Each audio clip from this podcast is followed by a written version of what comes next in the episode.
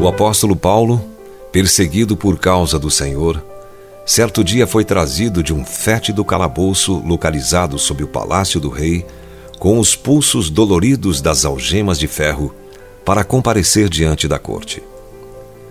Ele ergueu as mãos com os grilhões tilintando e pregou acerca de Cristo para uma nobre e orgulhosa assembleia, cheia de seu esplendor de ouro e púrpura.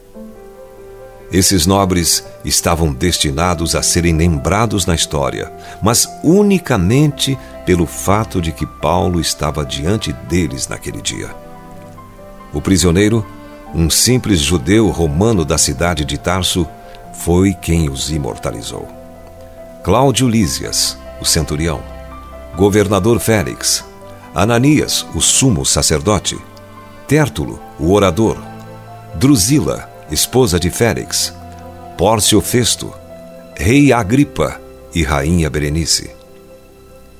Até parece uma lista de chamada de algum sarau da alta sociedade. Esses nomes provavelmente não teriam sobrevivido à história se Lucas, o evangelista, não tivesse escrito sobre eles, relatando os interrogatórios pelos quais o apóstolo Paulo passou e os atos da igreja primitiva. Enquanto Paulo falava, ele estava mudando o futuro da Europa e de todo o mundo. Ainda cheirando a prisão, o grande coração de Paulo estava quebrantado de compaixão por eles, reis, acompanhantes, cortesãos e outros.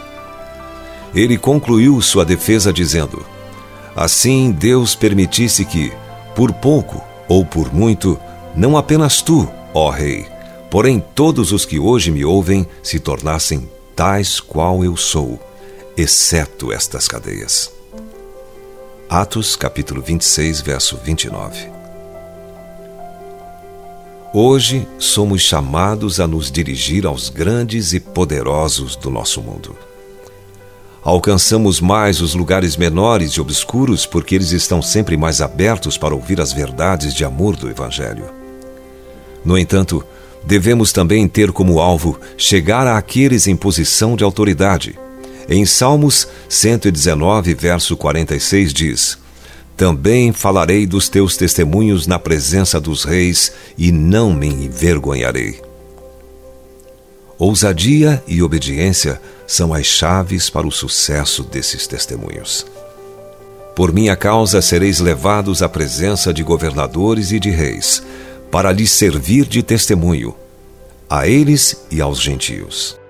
E, quando vos entregarem, não cuideis em como ou o que haveis de falar, porque, naquela hora, vos será concedido o que haveis de dizer, visto que não sois vós os que falais, mas o Espírito de vosso Pai é quem fala em vós.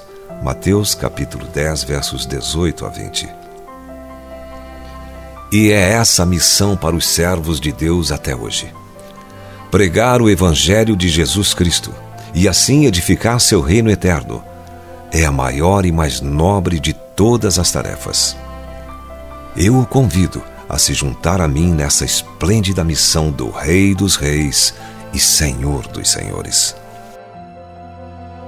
Se você foi abençoado com esta palavra, compartilhe ela com alguém.